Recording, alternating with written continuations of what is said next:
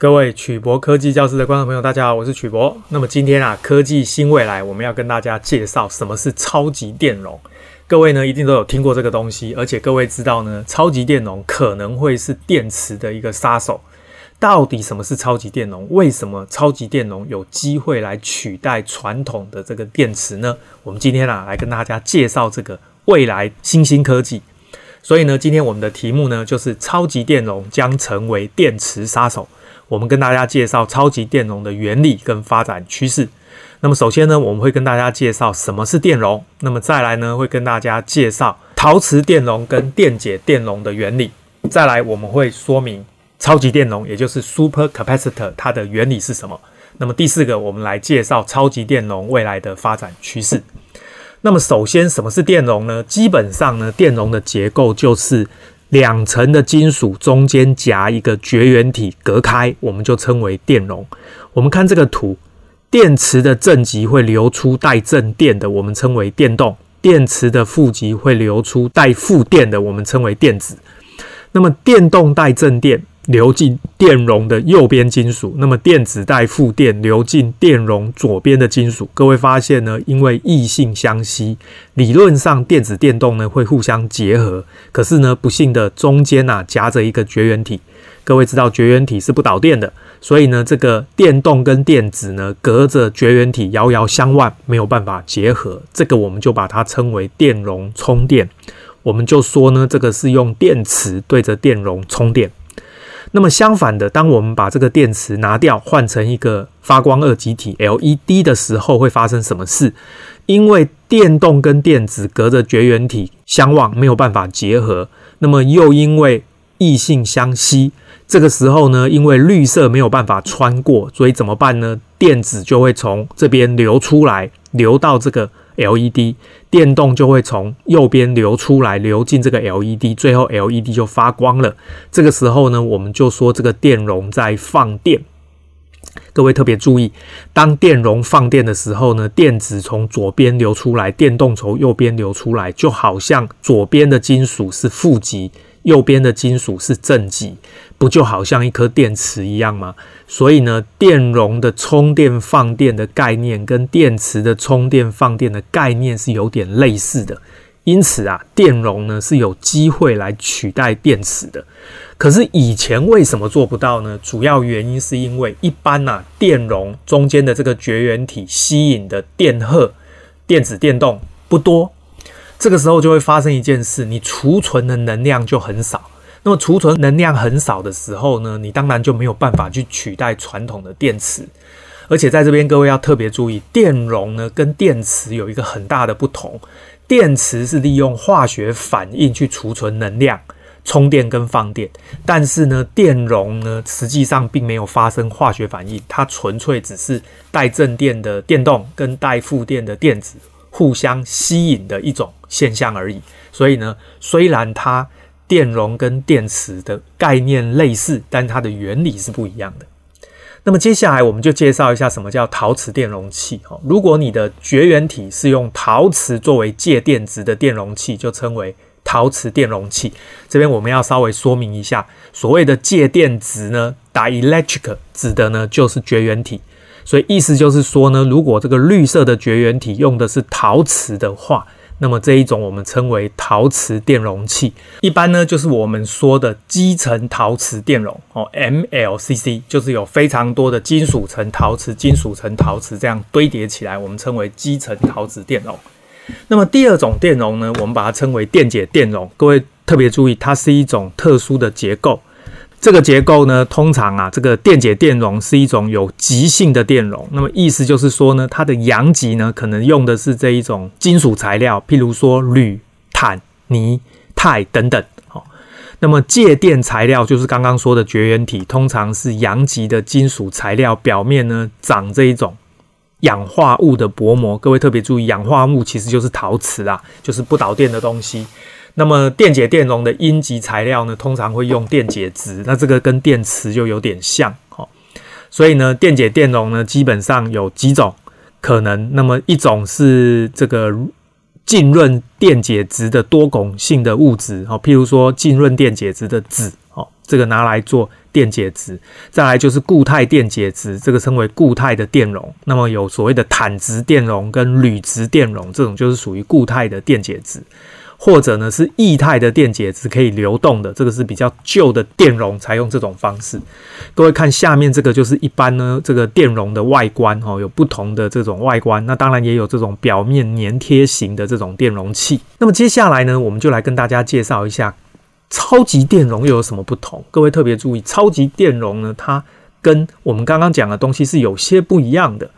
那么差在什么地方呢？各位注意，超级电容呢，没有类似陶瓷电容的这种电解电容器的电介质哈，也就是所谓的绝缘体哦，它的原理不太一样，它是利用固体的电极跟液体的电解液的界面形成电气双层来取代绝缘体，就是介电子哦。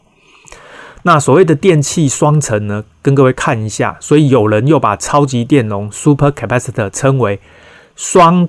电层电容器，好，这个称为 electrical double layer 的 capacitor，也有人呢把它称为电化学电容器，好，称为 EC electrical chemical 的 capacitor，哦，那它是怎么回事呢？各位看这个图哈，它刚刚解释过了哈，实际上呢，它的这个负极跟正极哦，也就是阳极跟阴极，各位特别注意，这个是阳极，上面这个负极是阳极，阴极是正极，哦，它呢基本上呢。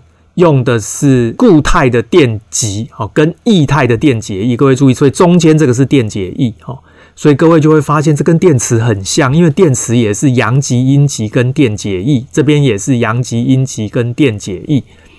那差别在什么地方呢？差别在电池呢是产生化学反应，所以它的阳极、阴极会参与化学反应，哦，电子呢是从这个阳极丢出来，然后从阴极流回去。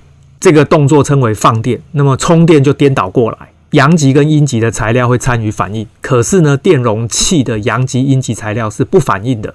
好，那么不反应会发生什么事呢？这边特别提到了，它是在界面会形成电气双层。好，那什么叫做电气双层呢？各位特别注意，它是利用比表面积大的活性炭来实现大容量。什么意思呢？就是指呢，阳极跟阴极这个地方呢，必须有所谓的活性炭，而且这些活性炭呢，表面积越大越好，这个称为比表面积。各位特别注意，比表面积的意思呢，就是相同体积的固体拥有的总表面积。总而言之，就是表面积越大越好，因为表面积越大，那么这个正负电荷呢，就会吸引在这个表面上，就可以吸得越多。那么这个时候呢，储存的电荷就越多。所以呢，它是利用大的面积来吸附这些电子电动，把能量储存起来哦。这个就我们把它称为超级电容。所以呢，这边就提到超级电容的充电，基本上各位看这个图，这个是电池的负极，会把这个电子送进来，就吸附在这个活性炭的表面。